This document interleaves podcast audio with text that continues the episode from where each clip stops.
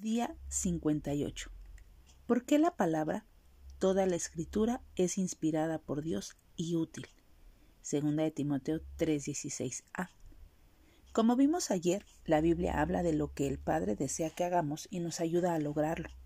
Es un libro de instrucciones para vivir. Pero lo que la hace tan poderosa es que es inspirada.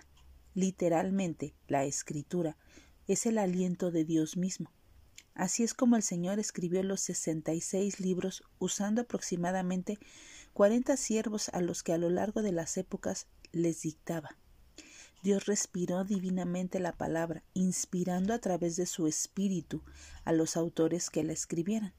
La Biblia no se originó con personas, provino de la mente de Dios y sus principios llevan poder de lo alto.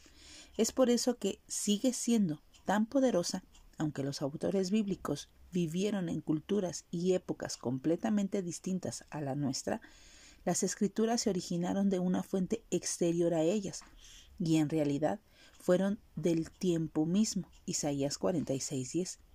Esto es lo que hace que la Biblia sea diferente a cualquier otro libro en el mundo, porque fluyó del corazón de Dios y no del corazón del hombre. Gracias al Señor, Debido a que esto es verdad, el Espíritu Santo puede hablar por medio de ella directamente a nuestras circunstancias. Esto es lo que hace que las escrituras sean útiles. Son prácticas y beneficiosas porque a través de ellas Dios siempre nos guía a lo más exaltado y mejor para nosotros.